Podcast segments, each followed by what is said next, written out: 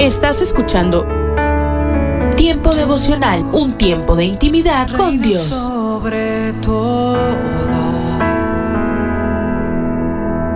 tu majestad inigualable.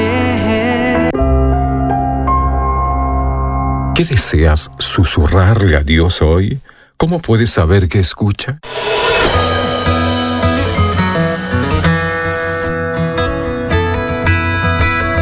Bienvenidos a nuestro pan diario. El tema para el día de hoy, la Galería de los Susurros. La lectura se encuentra en el Salmo 18. En mi angustia invoqué al Señor y clamé a mi Dios. En la cúpula de la Catedral de San Pablo, Londres, los visitantes pueden subir 259 escalones hasta la Galería de los Susurros donde uno puede susurrar palabras que otros podrían oír en toda la circunferencia de la pasarela y hasta unos 30 metros de distancia. Los ingenieros explican que esto se debe a la forma esférica de la cúpula y las ondas de baja intensidad de los susurros.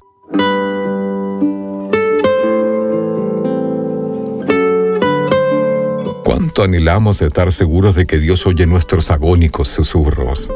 Los salmos están repletos de testimonios que Él escucha nuestros clamores, oraciones y susurros. David escribe, En mi angustia invoqué al Señor y clamé a mi Dios. Una y otra vez Él y otros ruegan, Oye mi oración, mi voz, mi gemido. A veces la expresión es más que un susurro. Clamé mientras meditaba en mi corazón y mi espíritu inquiría. Los salmistas también revelan que Dios escucha, como afirmó David en el Salmo 18, versículo 6.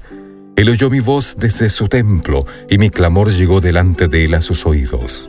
Como el templo todavía no estaba construido, es probable que David se refería a que Dios escucha desde su morada celestial, desde su propia galería de los susurros, en la cúpula de los cielos sobre la tierra, Dios se inclina ante nuestros susurros y escucha. Padre, escucha mis susurros y respóndeme.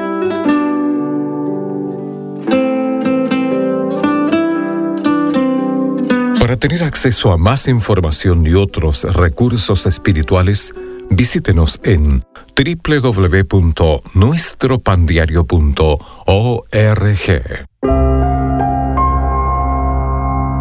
Aliento de Dios para mi familia.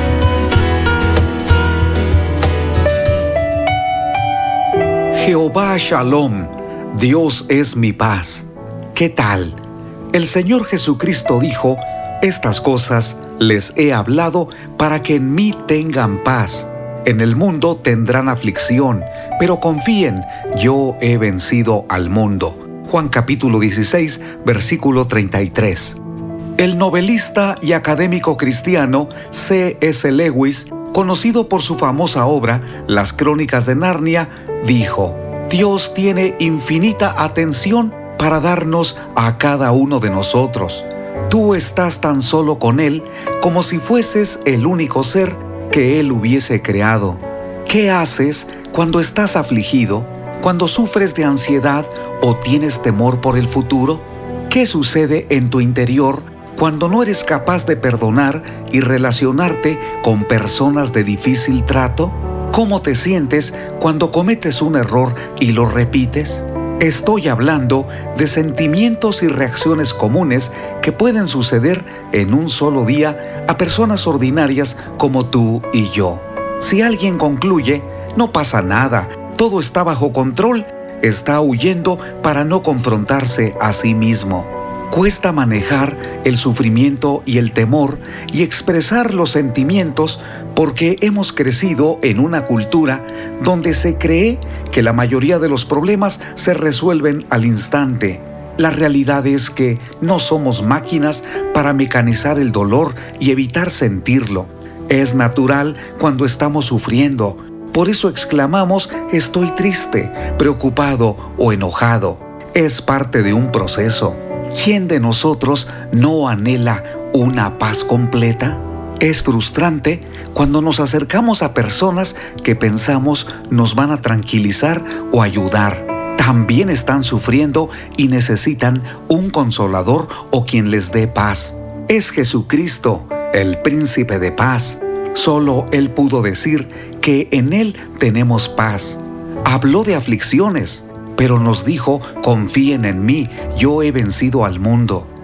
¿No crees que deberíamos comenzar cada día con una gran expectativa como el rey David en el Salmo 63? Dios mío, Dios mío, de madrugada te buscaré, mi alma tiene sed de ti, mi carne te anhela en tierra seca y árida donde no hay aguas. El enfoque es Dios, no nosotros.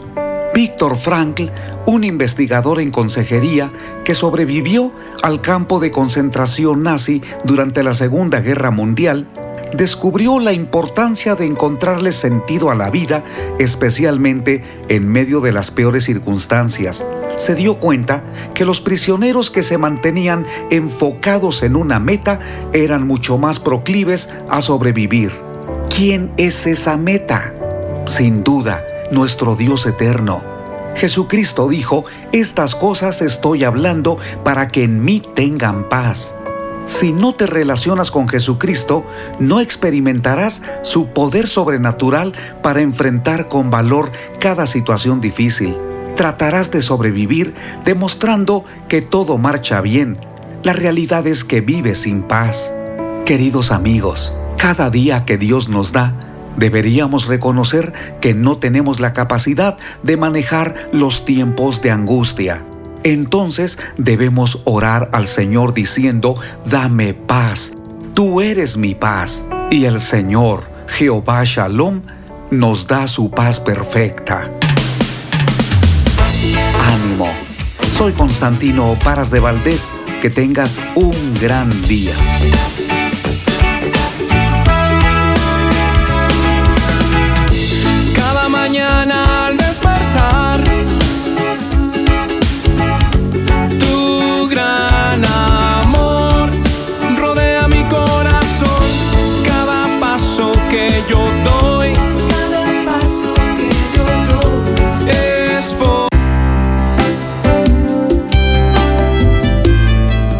Alimento para el alma.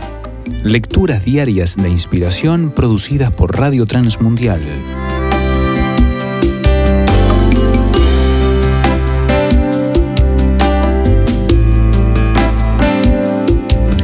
Esperanza de gloria. La esperanza es lo que esperamos nos acontezca de manera favorable en la vida. Es la esperanza la que nos hace ir a dormir creyendo que el sol saldrá de nuevo. Es la esperanza de cambios en nuestros países lo que nos lleva a votar por uno u otro candidato político, aunque vez tras vez nos defrauden es la esperanza de cosechar la que impulsa a un hombre de campo a cultivar la tierra todos los años, a pesar que haya veces que una plaga o mal invierno deje poca producción. La esperanza hace que agite el náufrago sus brazos en medio de las aguas, aun cuando no vea tierra por ningún lado, decía Ovidio, poeta romano del primer siglo de nuestra era cristiana. Entonces, ya que la esperanza nos sostiene, es necesario ponerla en algo alguien más que confiable. El Salmo 39.7 dice que cuando nos preguntamos qué podemos esperar, nuestra esperanza tiene que fundarse en Dios. No hay persona más confiable que Dios ni promesas más indubitables en las que Él nos ha entregado. Por eso, en nuestra lectura de hoy en Colosenses 1, 21 al 29, Pablo afirma que Cristo, cual misterio revelado a nosotros, es la esperanza de gloria. Tener a Cristo morando nuestras vidas de manera personal nos garantiza que un día disfrutaremos de la gloria eterna más allá de la tan temida muerte. Y si esa es nuestra esperanza ulterior, podemos en el aquí y ahora confiar en su gracia misericordiosa de darnos con Cristo todas las demás cosas. Cristo es esperanza segura. Meditación escrita por Ebert Monroy, Honduras.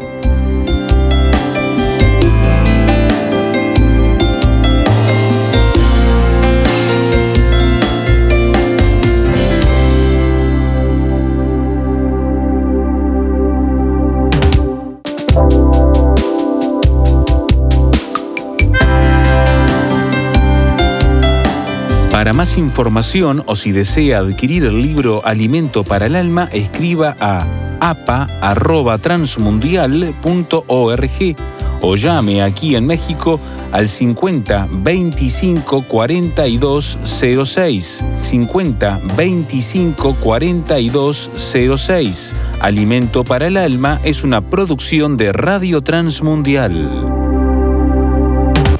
Solo inspira tu vida, inspira tu vida. Una voz de los cielos, con el pastor Juan Carlos Mayorga. Bienvenidos. En el principio creó Dios los cielos y la tierra, y la tierra estaba desordenada y vacía, y las tinieblas estaban sobre la faz del abismo, y el Espíritu de Dios se movía sobre la faz de las aguas. Génesis 1, 1 al 2. El mal será erradicado de la creación para siempre. Es factible que una creación moral en esta tierra que precedió a Adán haya tenido una caída semejante a la contemplada en Génesis 3? Es acertada la hipótesis de la omisión histórica que asegura que en medio de los versículos 1 y 2 de Génesis capítulo 1 sucedió un pecado preadámico en este planeta. ¿Existió la muerte física en el cosmos o en este planeta anteriormente a la caída del ser humano? ¿Hubo el presente desorden al interior de la armonía celestial previamente a la creación y la caída del hombre? La Biblia se abstiene de comentarios al respecto y demás asuntos similares tocantes al mal natural que opera en la creación. Adicionalmente, no vamos a las sagradas escrituras buscando respuestas a los interrogantes elementales sugeridos por las ciencias naturales más allá de la alocución en el principio creó Dios los cielos y la tierra.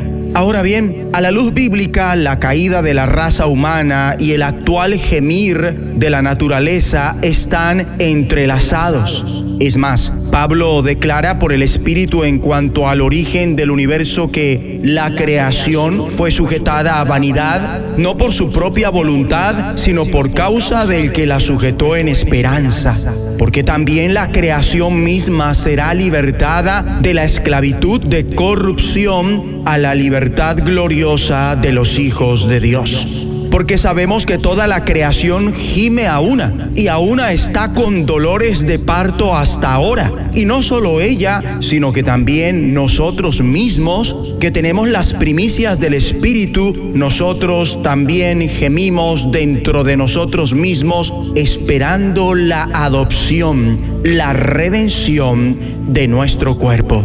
Considerando esto, expone la siguiente idea en cuanto al universo porque el anhelo ardiente de la creación es el aguardar la manifestación de los hijos de Dios. ¿Por qué? Porque la redención total de la raza humana, que solo sucederá en el tiempo que suceda la de nuestros cuerpos, cambiará por completo la creación física.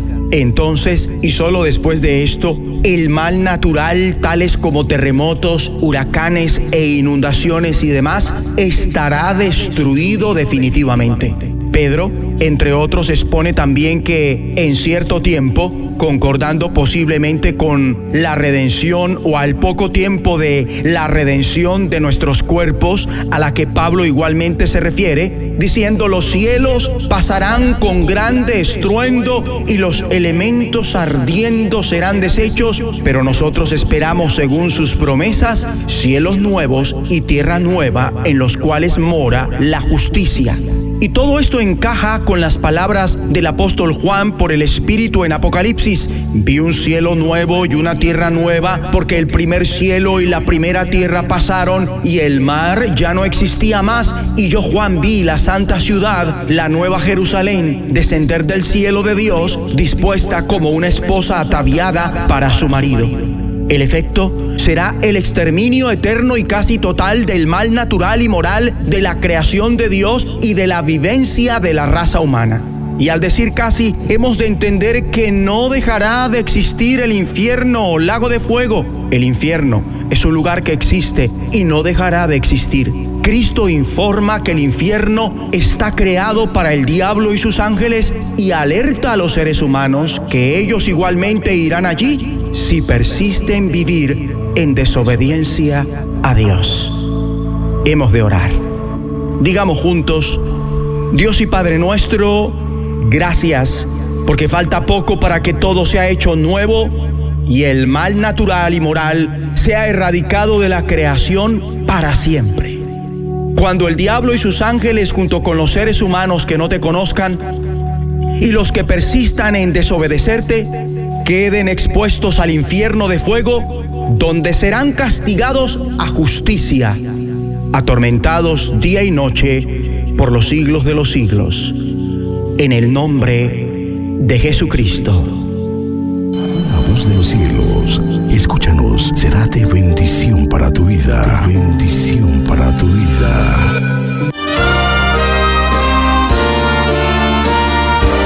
Presentamos La Buena Semilla, una reflexión para cada día del año. La buena semilla para hoy se encuentra en Primera a los Corintios 6:18. Huid de la fornicación. Cualquier otro pecado que el hombre cometa está fuera del cuerpo, mas el que fornica contra su propio cuerpo peca. La reflexión de hoy se titula Jóvenes cristianos en peligro. Nuestro mundo es un océano de tentaciones y de corrupción sexual la sociedad se burla de los tabúes y prohibiciones del pasado, pero sobre todo ignora voluntariamente las advertencias de la palabra de Dios. El cristiano desea permanecer puro hasta el matrimonio. ¿Y cómo permanecer puro en un mundo inmoral? ¿Cómo agradar a nuestro Señor en medio de tantas tentaciones? La palabra de Dios nos exhorta a mantener puro nuestros pensamientos, porque ellos son la fuente de todos los actos, sabiendo que del interior de nuestros corazones salen los malos pensamientos, las fornicaciones, dice Marcos 7:21, pensar en todo lo que es verdadero, todo lo honesto, todo lo justo, todo lo puro, Filipenses 4:8. También poner la confianza en Dios y no en sí mismo, recordando que en nosotros mismos no tenemos ninguna fuerza. Dice la Biblia, fíate del Señor de todo tu corazón y no te apoyes en tu propia prudencia. Proverbios 3:5. Orar.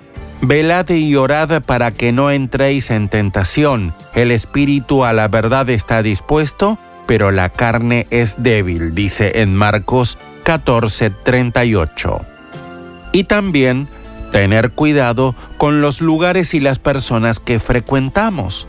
No erréis, dice la Biblia, las malas conversaciones corrompen las buenas costumbres. Primera a los Corintios 15:33. El apóstol Pablo dijo, el mismo Dios de paz os santifique por completo y todo vuestro ser, espíritu, alma y cuerpo, sea guardado irreprensible para la venida de nuestro Señor Jesucristo. Primera a los tesalonicenses 5:23. Para escuchar este y otros programas, le invitamos que visite nuestra página web en labuenasemilla.com.ar.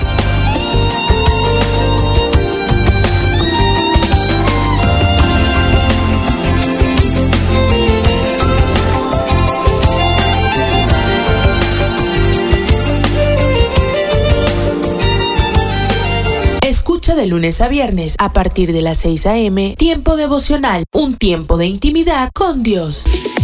Somos Remar Radio. 10 años contigo.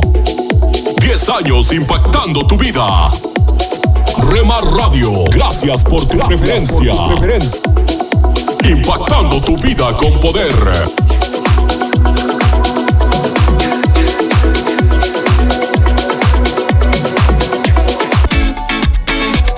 Caminos de mi rey. Estás escuchando Rema Radio. Hacia atrás, algo Transmitiendo desde Jalisco, México. Oh, Impactando tu vida con poder.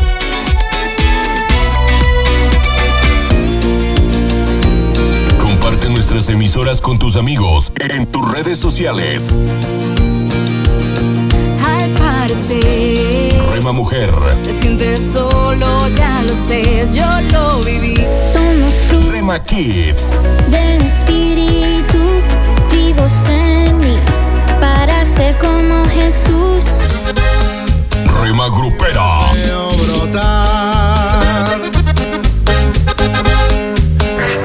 Rema Juvenil,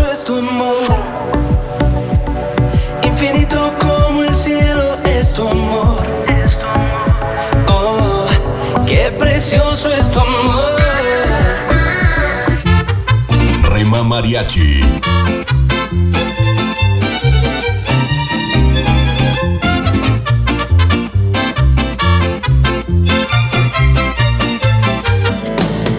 Retro Music,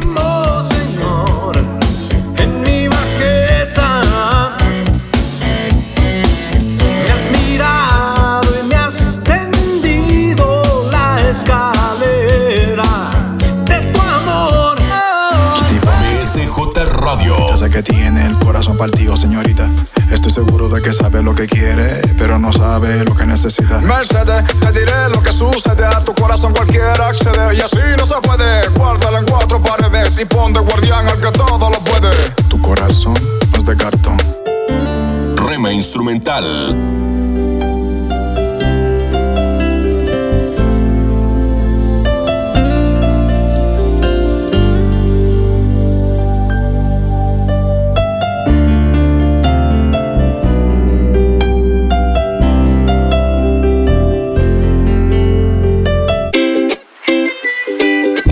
Medios,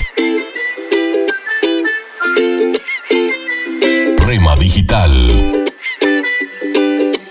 En el dolor yo te llamo y encuentro y cubres con tu amor mi corazón.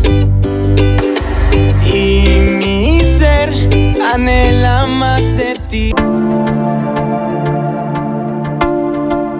Dios está por encima para bendecirte, abajo para sostenerte, adelante para orientarte, atrás para protegerte y a tu lado para apoyarte. Por eso te busco, te amo y me amas por siempre. La cruz fue suficiente. Rema Radio, impactando tu vida con poder. Te amo y me amas por siempre. Fue suficiente. Si del mundo estás cansado ya, si del diablo te quieres. ¿Quieres formar parte del equipo de locutores de Rema Grupera? Envíanos un mensaje a remadigital1970 arroba gmail.com.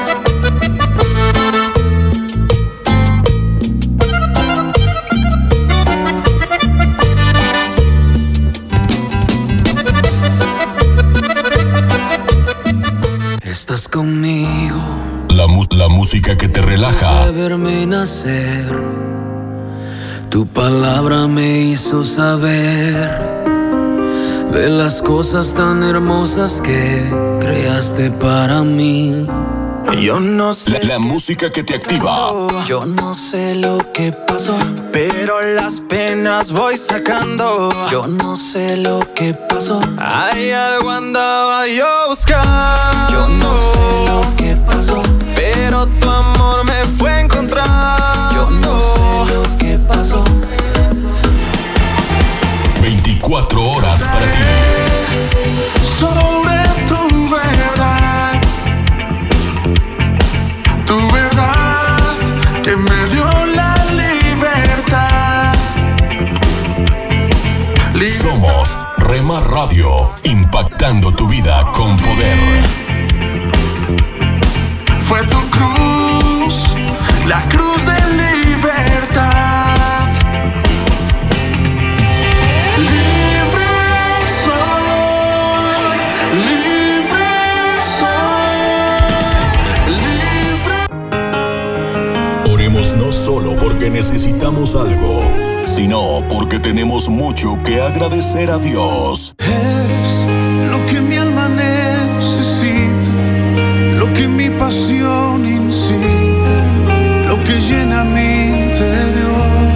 Rema Radio, impactando tu vida con poder.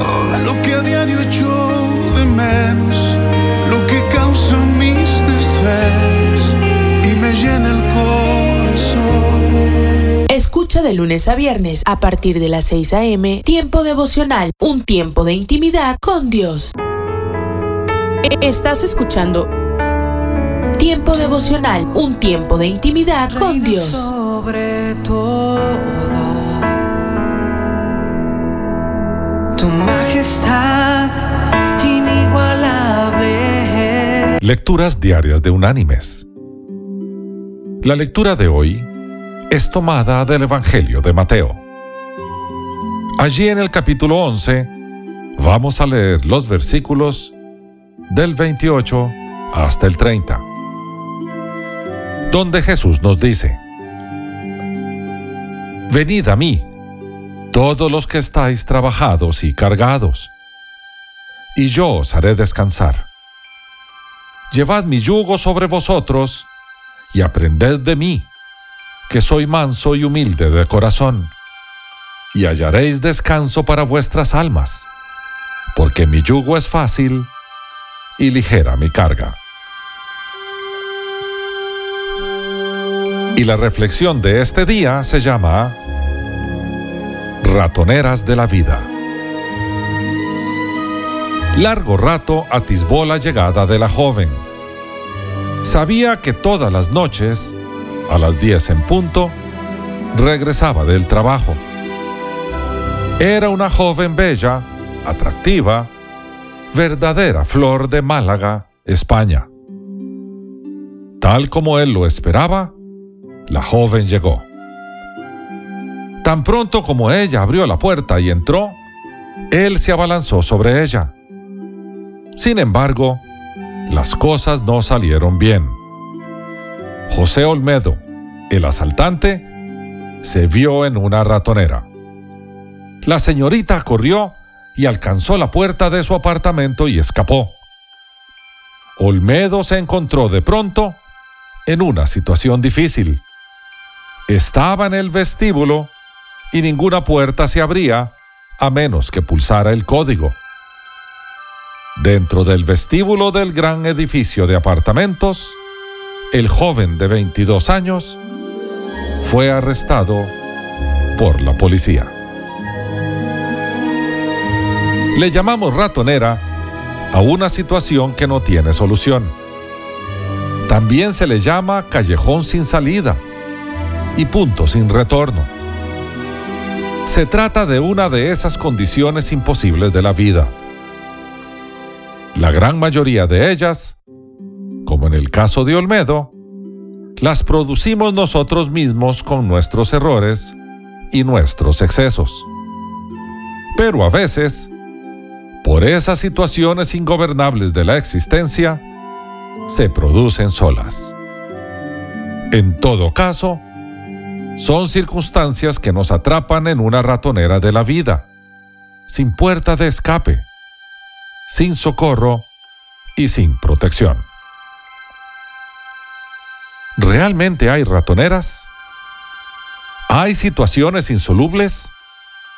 No, no las hay. Cuando todo recurso se ha agotado, siempre queda Dios. Y no es que Dios haga caso omiso del pecado. Él cambia el corazón humano para que su tendencia hacia el pecado disminuya. Su invitación es franca, firme y segura. He aquí las palabras de Cristo. Venid a mí, todos los que estáis trabajados y cargados, y yo os haré descansar. Nuestro mayor problema no es un callejón sin salida.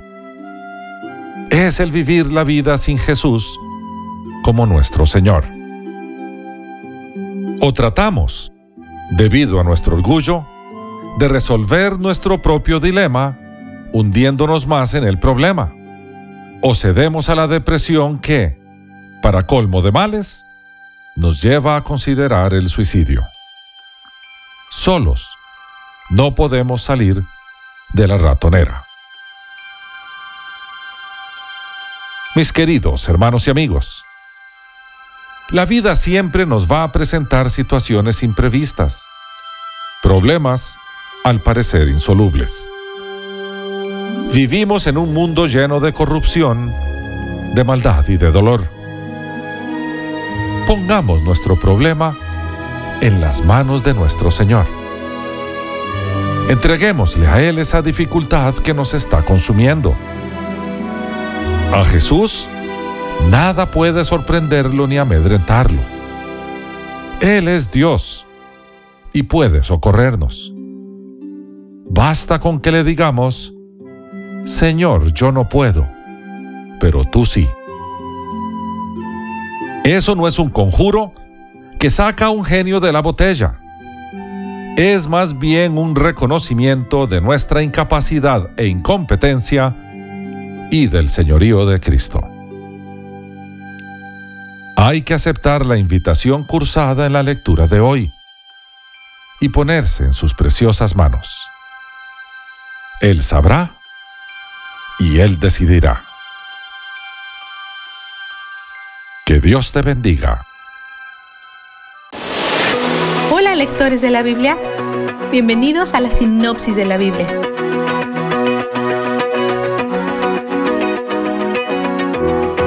Este libro tiene tantas capas y hay incertidumbre sobre varios aspectos del mismo. Por ejemplo, no sabemos si fue escrito por o acerca de Salomón, o ambos, o si solo fue escrito durante su reinado. Si es acerca de él, es sobre su relación con su primera esposa, porque describe una relación monógama. Eventualmente tuvo un harén de mil mujeres, 700 esposas y 300 concubinas, que por cierto no le resulta bien.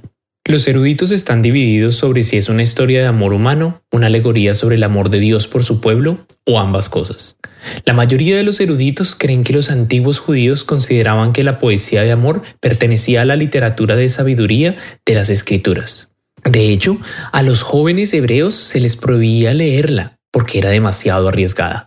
Por el bien de nuestra conversación, lo veremos como probablemente lo hicieron los antiguos judíos pero es útil considerar que también puede servir como una ilustración. Si te atienes a la interpretación romántica, puedes ver que sigue la antigua relación judía, del cortejo a la boda y el matrimonio. Gran parte del libro es una conversación y hay cuatro oradores principales, la pastora, su séquito, el pastor y el rey Salomón. La pastora lleva la mayor parte de la conversación, de hecho, ella habla más que cualquier otra mujer en las escrituras, seguida de cerca por Esther. Ella comienza expresando su amor por el pastor.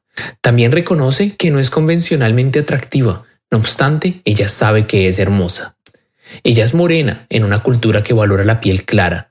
La piel clara significa que no eres de la clase trabajadora o pobre. Puedes pasar tus días adentro, no en los campos bajo el sol caliente. Ella le hace saber a este atractivo y solicitado hombre que está interesada y él le corresponde. A pesar de su apariencia, que no coincide con los estándares culturales, él la encuentra más atractiva que al resto y se lo hace saber repetidamente y a fondo. Tres veces les habla a las mujeres locales y les ruega que no desvelen ni molesten a su amor hasta que éste quiera. Esto puede ser interpretado de muchas maneras. Tal vez significa no inicien cosas con un hombre, dejen que él venga a ustedes como si se arrepintiera de iniciar cosas con el pastor. Tal vez significa permanece pura sexualmente hasta el matrimonio, o tal vez significa ocupa tu mente en otras cosas y Dios te traerá una relación a su propio tiempo. Tal vez significa todas estas cosas, no son mutuamente exclusivas y hay sabiduría en todas ellas. Pero cualquiera que sea su significado, ella está firme en ello. Ella también pasa mucho tiempo elogiando al pastor con los demás. Piensa en él todo el tiempo e incluso sueña que no puede encontrarlo y va a buscarlo de noche por las calles de la ciudad. Después parece que tiene otra pesadilla. Mientras les cuenta a sus amigos, estos le preguntan por qué este hombre es tan espectacular. Ella habla tanto de él que quieren conocerlo. No está claro cuándo se celebra la boda exactamente, pero es probable que haya un banquete de boda de una semana durante la mayor parte de este tiempo. Cuando llega el día de la ceremonia, sus hermanos hablan, describiendo a dos tipos de mujeres. Una puerta, una mujer que se abre para los hombres sin mucha discreción, y una pared, una mujer que se mantiene cerrada sexualmente a los hombres.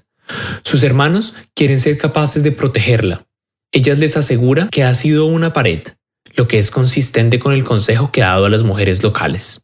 El pastor confirma esto cuando dice, Jardín cerrado eres tú, hermana y novia mía. Vistazo de Dios. Dios afirma su buen diseño para el matrimonio y el sexo. Este libro va en contra de dos ideas yuxtapuestas. El sexo es sucio y malo y a Dios le disgusta y el sexo no es gran cosa. A pesar del quebrantamiento emocional y espiritual de la sexualidad del mundo, nuestro creador tenía cosas buenas en mente cuando inventó las relaciones, el matrimonio y la sexualidad. No está tratando de robar el gozo de las personas poniendo límites alrededor de estas cosas. Él las inventó y como cualquier inventor quiere que sepamos cómo usar lo que hizo para que no lo corrompamos o nos lastimemos a nosotros mismos y a los demás. Gentilmente nos dice cómo estas cosas que inventó pueden funcionar de manera óptima para su gloria y nuestro gozo. Él es donde el júbilo está. La sinopsis de la Biblia es presentada a ustedes gracias a D-Group, estudios bíblicos y de discipulado que se reúnen en iglesias y hogares alrededor del mundo cada semana. Esto es la palabra para ti hoy.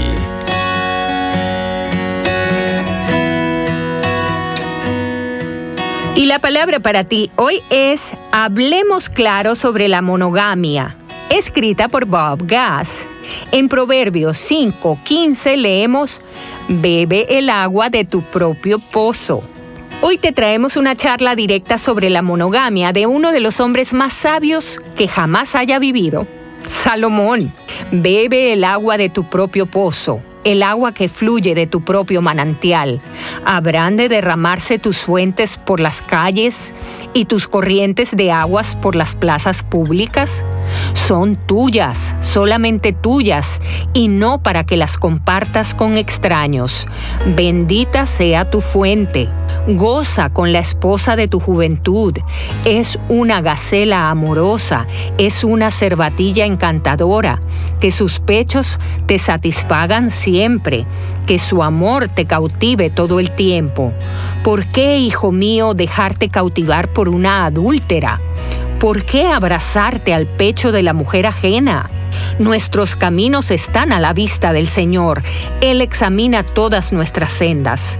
Al malvado lo atrapan sus malas obras. Las cuerdas de su pecado lo aprisionan. Morirá por su falta de disciplina. Perecerá por su gran insensatez. Versículos 15 al 23. En la época de Salomón, una cisterna o un pozo eran tan valiosos como el oro. El agua limpia era un lujo muy preciado. Así que lo que Salomón está diciendo es por qué tomar del agua contaminada que sale de la cloaca de la promiscuidad cuando si esperas puedes beber del agua limpia que proviene del pozo de un cónyuge devoto. He aquí dos verdades que siempre debes recordar. Una, el amor verdadero espera. Y dos, el amor verdadero bien merece la espera.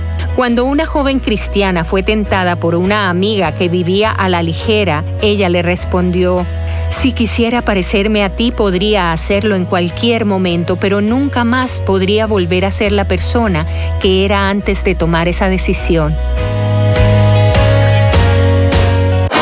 Un mensaje a la conciencia un momento de reflexión en la vida diaria.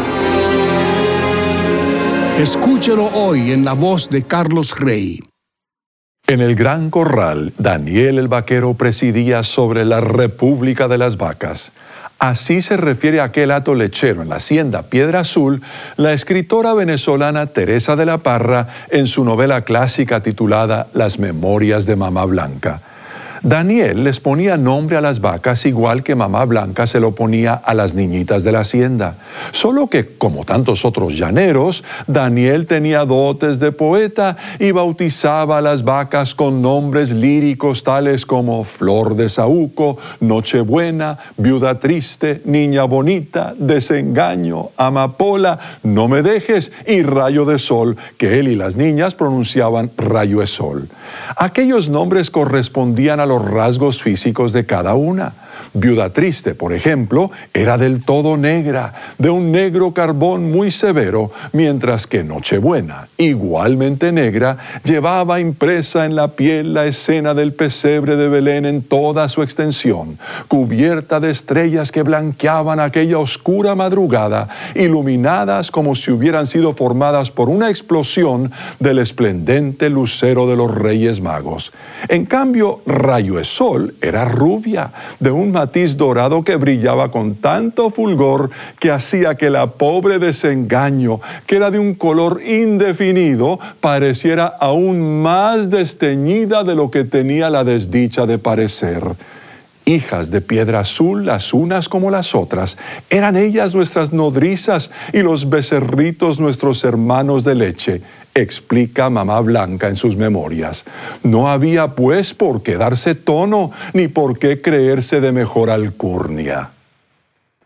Qué importancia la que han tenido los nombres desde el principio de la creación, comenzando con los que Dios mismo, en calidad de creador, dispuso que Adán les pusiera a todas las aves y a todos los animales. Con razón que cuando Dios envió a su único hijo al mundo, a que naciera en un pesebre entre los animales del campo, ya había por lo menos seis nombres significativos que él había dispuesto que su hijo habría de tener. Cinco de ellos, consejero admirable, Dios fuerte, Padre eterno, príncipe de paz y Emanuel, que quiere decir Dios con nosotros, habían sido profetizados por Isaías unos 700 años antes. El sexto nombre, Jesús, que quiere decir Dios el Señor salva, se lo había revelado un ángel del Señor a su padre José y a su madre María en sueños y les había mandado a cada uno que se lo pusieran. Sin embargo, lo más asombroso de esa primera Navidad es que, a pesar de lo majestuoso de esos nombres y de la realeza que representaban, Dios también dispuso que su Hijo Jesucristo no se considerara de mayor alcurnia que nadie, sino que se humillara naciendo en un pesebre, que los primeros que oyeran la noticia de ese nacimiento, el más importante del mundo, fueran unos humildes pastores como Daniel el vaquero, y que ese niño Dios al final diera su vida por ellos, clavado en una cruz para salvarlos eternamente si lo reconocían como su Señor y Salvador. Si desea comunicarse con nosotros, puede hacerlo enviándonos su mensaje por correo electrónico a la dirección mensaje arroba conciencia.net. Estás escuchando Tiempo devocional, un tiempo de intimidad con Dios. Sobre todo, tu majestad inigualable. Somos Rema Radio. 10 años contigo. 10 años impactando tu vida. Rema Radio, gracias por tu preferencia. Impactando tu vida con poder.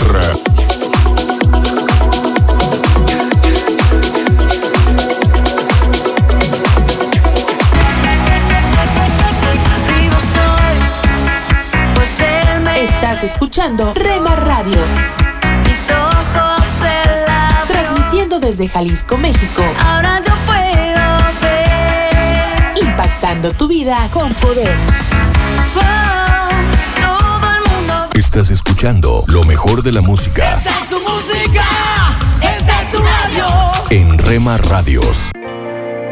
Nunca dejes de orar, porque la oración es el camino que te conecta a Jesús. Milagroso, abres camino, cumples promesas, luz en tinieblas, mi Dios, así eres. Rema Radio, impactando tu vida con poder.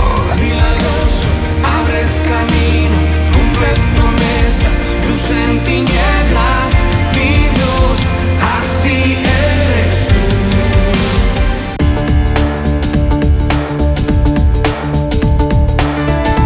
De Rema Radio se escuchan a través de internet gracias a Celo Radio.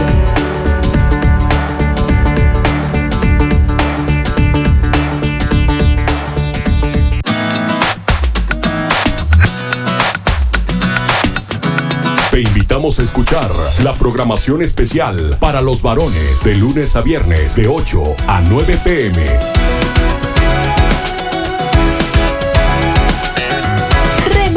Transmitiendo desde Jalisco, México, impactando tu vida con poder. Te doy gracias Dios por tu eterno amor. Eres fiel mi Señor y en ti hay perdón. Por la eternidad te amaré más y más. Quiero verte mi Dios y alabarte Señor. Búscanos en Facebook, Facebook, www.facebook.com, diagonal Rema MEX. www.facebook.com, diagonal Rema Radios MEX.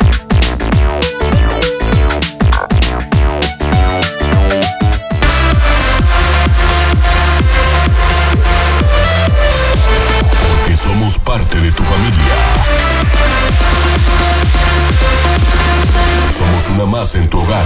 No consigo entender. Gracias por dejarnos estar. Nuestro objetivo es ser una radio de bendición. Oh Señor, sé que estás. Buena música. Aunque el mundo te niegue, Buen contenido. Verdad transforma. En Rema Radio, impactando tu vida con poder. Con tu amor me revelaste que eres Dios. Escucha de lunes a viernes a partir de las 6 a.m. Tiempo devocional, un tiempo de intimidad con Dios. Estás escuchando Tiempo devocional, un tiempo de intimidad con Dios. sobre todo. Tu majestad inigualable. Pan dulce para la vida. Reflexiones con Carmen Reynoso.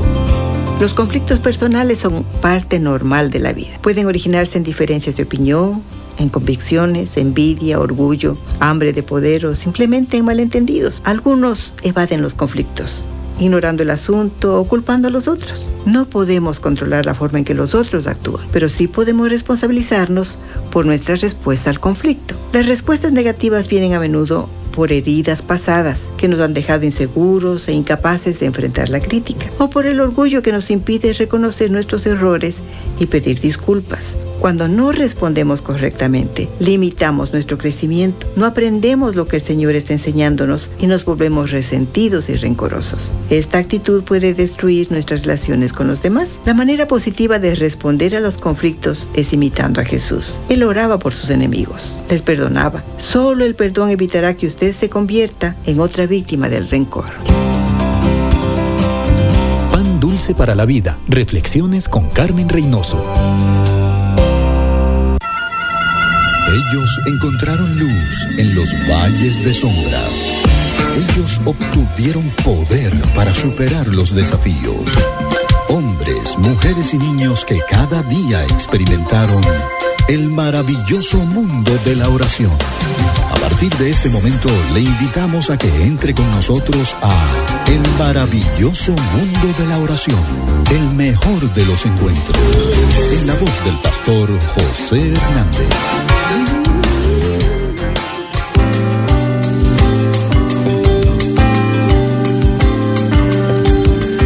Hola amigos, amigas, ¿qué tal? Como siempre, frente al micrófono el pastor José Hernández, acompañado de Eliezer Mota, quien está controlando los sonidos de la estación.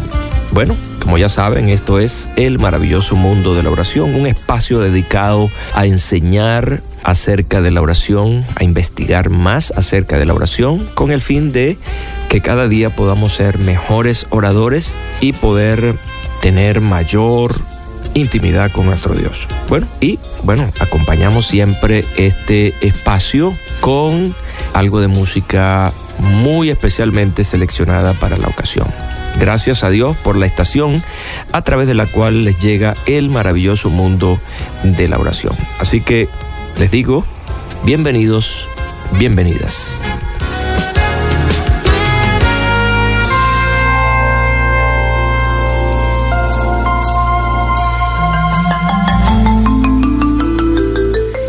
Estamos en esta interesante serie que hemos titulado Oraciones Poéticas. Porque, bueno, siempre podemos encontrar diferentes oraciones, pero este es un género interesante, poco común, pero tiene un espacio en la relación y en la intimidad con Dios que hombres y mujeres lo han hecho a través de la historia.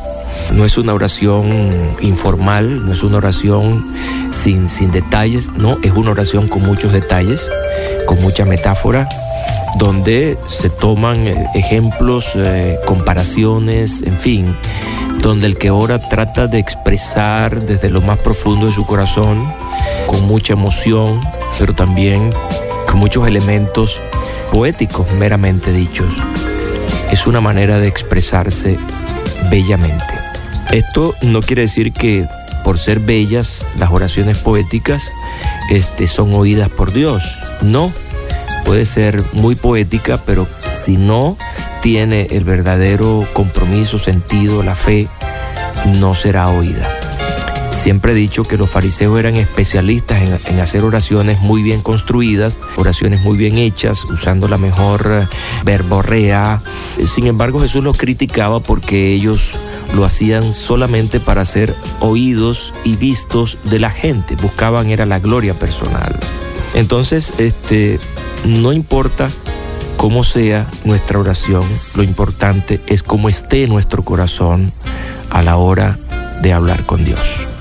Bueno, para esta ocasión he escogido eh, una oración poética hecha por uno de los profetas más interesantes del Antiguo Testamento. Digo interesantes por la manera como este, este hombre eh, desarrolló su oficio profético.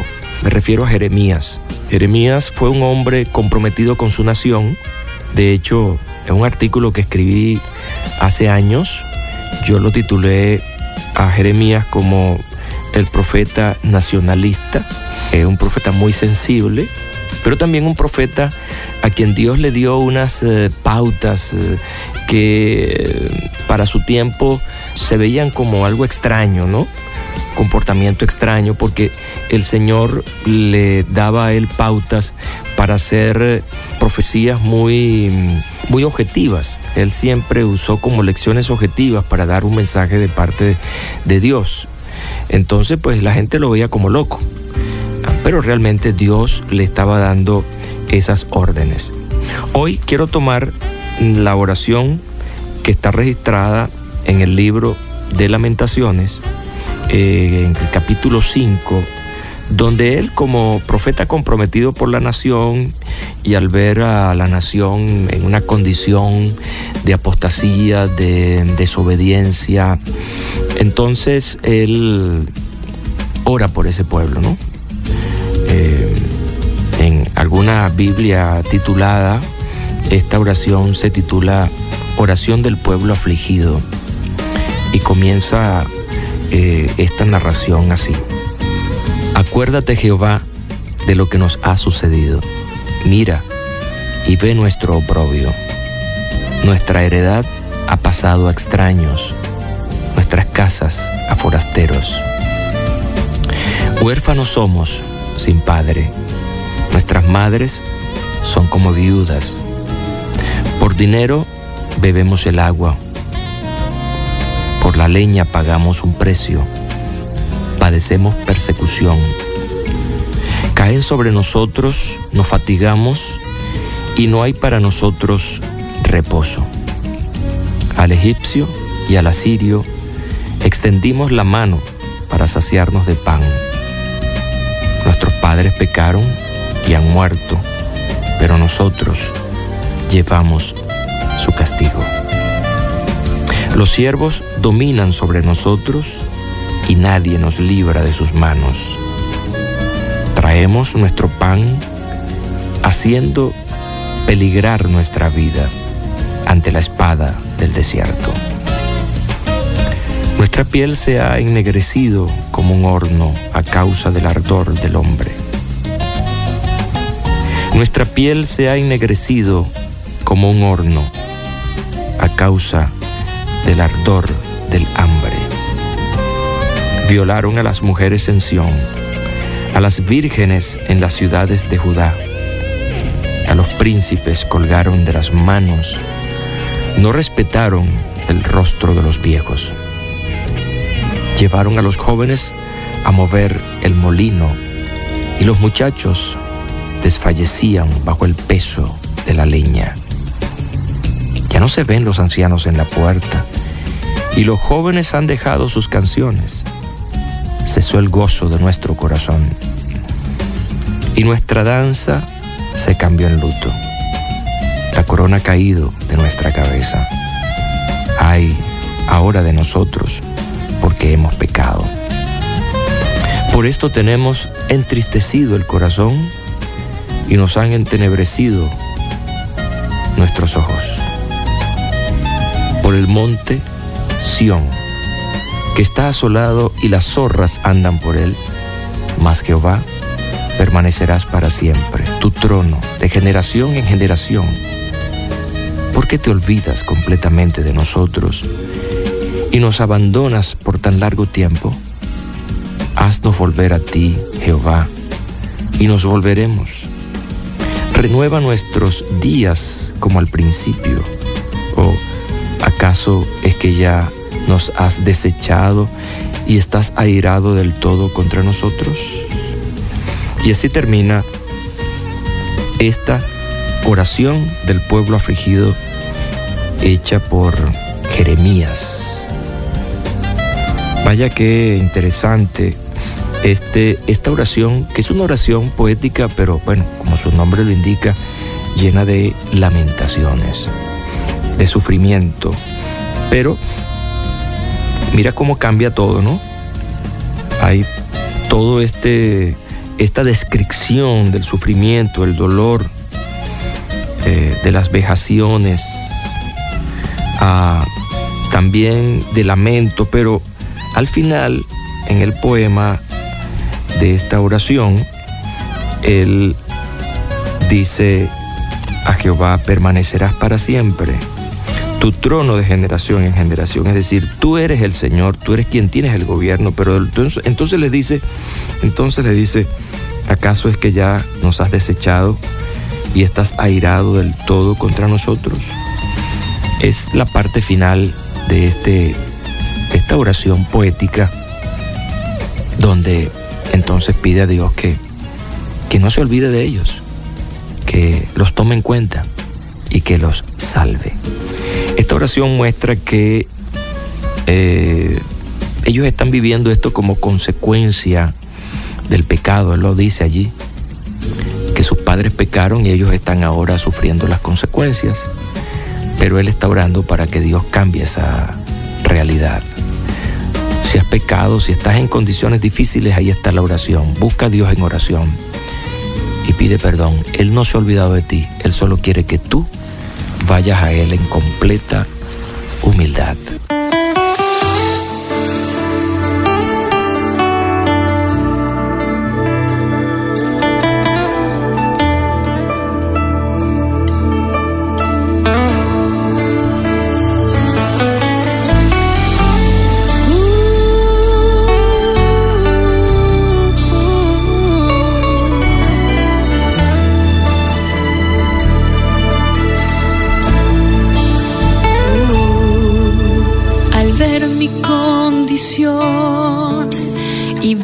Débil soy al ver hoy mi maldad, pecado y humanidad, al ver tu gran amor, tu gracia y tu perdón, al ver tu santidad, bondad y autoridad, reconozco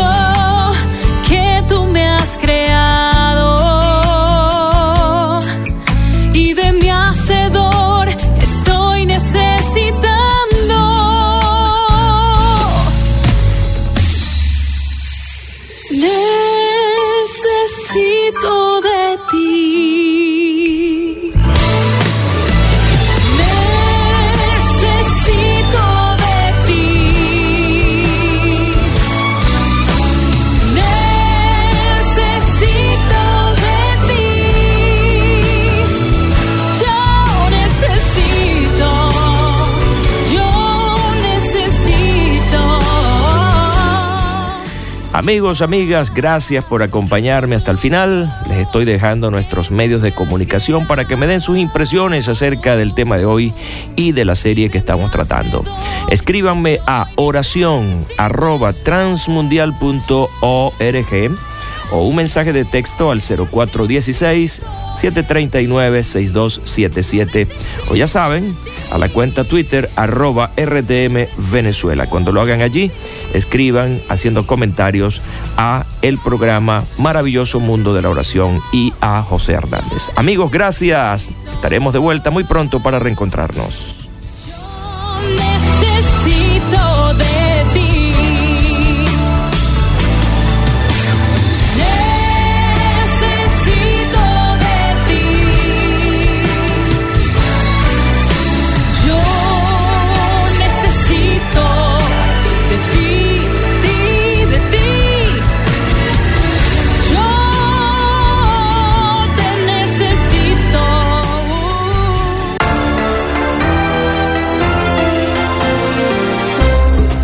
Gracias por acompañarnos una vez más en Cultura Financiera. Mi nombre es Milenka Peña, muy contenta de que esté junto a nosotros. Eh, siempre estamos acá dispuestos a pasar unos minutitos hablando de un tema que es tan interesante, tan importante, que nos afecta a todos, que es el manejo apropiado de nuestras finanzas y del dinero. Y para hacerlo el día de hoy, se encuentra en el estudio el doctor Andrés Panacio. Como siempre, Andrés, ¿cómo ¿Qué estás? tal, Milenka? ¿Cómo estás? Un placer estar contigo. Oh, el gusto es y mío. qué honor tenerte en el programa, ¿eh? traer esta experiencia y excelencia que Ah. traes a- al aire de cultura financiera. No, el placer es todo mío, como bien dijo, porque creo que este programa está haciendo una diferencia en la vida de miles y miles de personas en el continente latinoamericano, en los Estados Unidos y ahora hasta Europa, donde se escucha, ¿no? Claro que sí. Bueno, queremos eh, servir a nuestros oyentes en todo el continente, en todo el mundo de habla hispana. Claro. Y por eso, de vez en cuando, Milenka y yo nos sentamos en el estudio de la radio, sacamos algunas preguntitas que recibimos por Facebook, por este nuestro sitio de culturafinanciera.org y la compartimos con el resto de nuestros oyentes. Y lo interesante del caso es que muchas veces las personas que aplican estos conceptos pueden ver un cambio en su vida económica. Ese es precisamente el caso del día de hoy. Eh, nos dicen, el Señor ha bendecido mi empresa, tengo un significativo monto de dinero que quisiera donar a una organización sin fines de lucro. ¿Cómo puedo asegurarme de que el dinero sea bien utilizado? Bueno, yo Mm. quiero felicitarle por Claro pensar sí. de esa manera. ¿eh? No todo el mundo piensa así al momento de donar. Claro. Pero yo quiero animar a la gente que tiene recursos económicos, que son capaces de hacer la diferencia, a que piensen en cómo invertir sabiamente ese dinero. A veces, si no lo pensamos bien, si no evaluamos bien la situación, entonces terminamos teniendo problemas en el que el dinero se derrocha, ¿no? Este, yo le recomiendo en mi libro de cómo llego a fin de mes eh, a la gente a pensar en seis ideas eh, con respecto a cómo damos a los demás. En primer lugar, debemos dar por convicción, no por presión. Debemos dar desinteresadamente, sin esperar nada a cambio. Debemos dar voluntariamente como un acto de nuestro corazón. Debemos dar generosa y abnegadamente. Tenemos, que, tenemos que realmente ser generosos en la forma en la que damos a los demás. No debemos pensar cuánto es lo mínimo que debo dar para no sentirme culpable, ¿no? Sino cuánto es lo máximo que puedo dar para hacer un impacto apropiado. Debemos dar humildemente y de todo corazón. Ahora, volviendo a la pregunta que acabamos de escuchar, ¿no? ¿Cómo yo puedo, si tengo un corazón generoso, cómo puedo asegurarme? Aquí le van algunas preguntas muy importantes que yo le recomiendo que tenga a mano cada vez que usted vaya a tener que tomar una decisión como esta. Número uno, ¿cuántos años de existencia tiene la organización a la que usted va a dar? ¿Tienen metas concretas y claras o están tratando de ser todo para todos? Porque el que mucho abarca poco prieta, ¿no? Eh, ¿Hay gente que les conozca bien? ¿Qué mm. dicen? ¿Cuál es el testimonio? de reputación. ¿Cuál es la reputación? Exactamente. ¿Cuál es la reputación del líder de esta organización? No solo de la organización, sino del líder. ¿Cómo se reflejan los principios y valores de la palabra de Dios en esta organización, en, esta vida? ¿Tiene la organización o la iglesia informes financieros regulares o es todo un secreto que nadie sabe qué es lo que pasa ahí adentro, ¿no? ¿Tienen un auditor externo? ¿Están esos informes disponibles a los donantes? Si usted va a invertir una importante cantidad de dinero, quizás usted quiere estar seguro de que eh, hay reportes disponibles para los donantes. ¿Tiene esa organización una junta directiva o es una dictadura? A veces las, las dictaduras terminan en el mal lugar. ¿Son los miembros de la junta directiva miembros de la misma familia? ¿Y mm. cuántos miembros de la familia hay en la junta directiva de la organización? Exactamente, porque hay que evitar el nepotismo. ¿Y cuáles son los resultados? Concretos del trabajo de la organización. Estas son algunas de las preguntas que uno tiene que hacerse al momento de tomar una decisión sobre dónde pongo una importante cantidad de dinero eh, en el reino de Dios sobre la tierra. Esta fue una producción de El Instituto para la Cultura Financiera. Cuando nos encontramos en momentos difíciles, olvidamos que la vida continúa, pero ante cualquier situación, debemos aferrarnos a la fe y a la esperanza.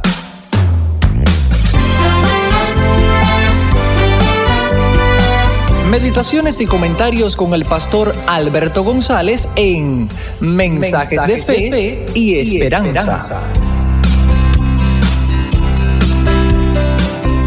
Un saludo cordial desde La Habana, Cuba. Algunas personas creen que no necesitan de la iglesia para ser cristianos y es posible que, en parte, tengan algo de razón.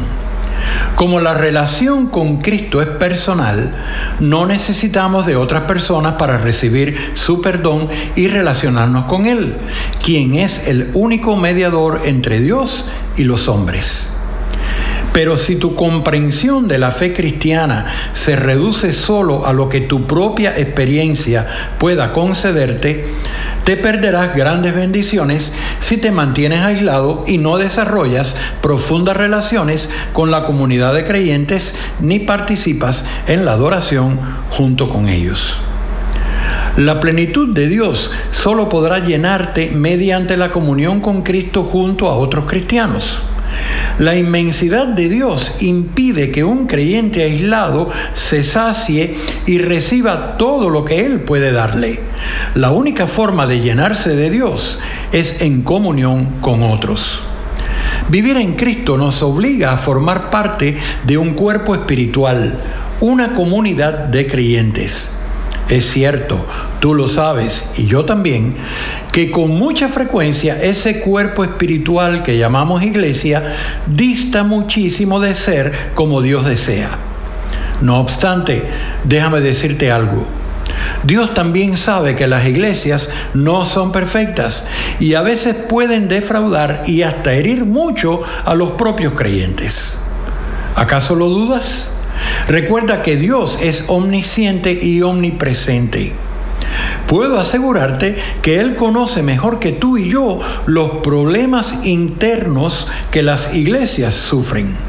Sin embargo, Él insiste en que pertenezcamos a ellas. ¿No crees que Él tenga razones poderosas para hacerlo? Relacionarnos con la iglesia de Cristo es la única forma que tenemos de conocer y experimentar la gracia eterna e insondable, esa que derrama sobre todos sus hijos e hijas la sublime inmensidad de su amor. Si los israelitas pensaron que Dios solo les amaba a ellos, se equivocaron. Como pueblo amado y escogido, también tendrían en Cristo coherederos y copartícipes. Aprender a ser un pueblo en Cristo, uno solo, sin privilegios de exclusividad, es el gran reto de todos los que decimos amarle. Por esa razón, Pablo termina el capítulo 3 de Efesios con estas palabras. Y aquel que es poderoso para hacer todas las cosas, mucho más abundantemente de lo que pedimos o entendemos, según el poder que actúa en nosotros, a Él sea gloria en la iglesia, en Cristo Jesús, por todas las edades, por los siglos de los siglos. Amén. Tú también debes darle gloria a Dios en la iglesia. No lo dudes. Acabas de escuchar una emisión más de Mensajes de Fe y Esperanza. Puedes escribirnos por correo postal a la siguiente dirección. Pio Box 8700 Cari NC 27512 Estados Unidos. También puedes enviar un correo electrónico a feyesperanza@transmundial.org. Gracias por la sintonía y la esperamos en el próximo programa de Mensajes, de, fe y esperanza.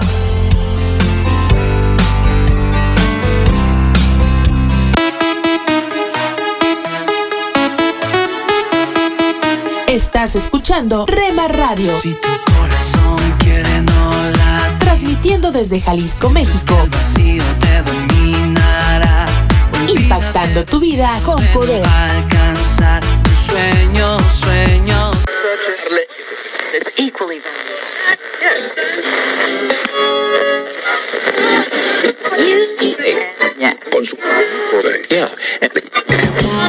día voy a disfrutar. Siempre Estás sintonizando tu estación favorita, Rema Radio. Siempre con contigo. amor, yo mostraré de ti al mundo entero hablaré. 24 horas con el poder que cambia tu vida. Tienes este amor, abre tu corazón. Jesús te llena de su fuego, Jesús te llena de su fuego, abraza. Escucha las emisoras de Rema Radios tus obras. a través de Tuning y Seno Radio Mirando los manantiales. y en nuestra página web remarradios.witsai.com diagonal radios. Y en los picos, la nevada. Los arroyos y lagunas. Los valles y las montañas. En tu casa. En tu carro. En la oficina. Con tus amigos. Donde estés. Estamos en la red. Rema Radios.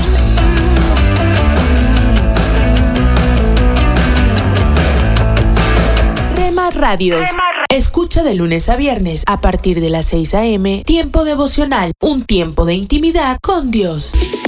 Somos Rema Radio. 10 años contigo. 10 años impactando tu vida. Rema Radio, gracias por tu preferencia. Impactando tu vida con poder.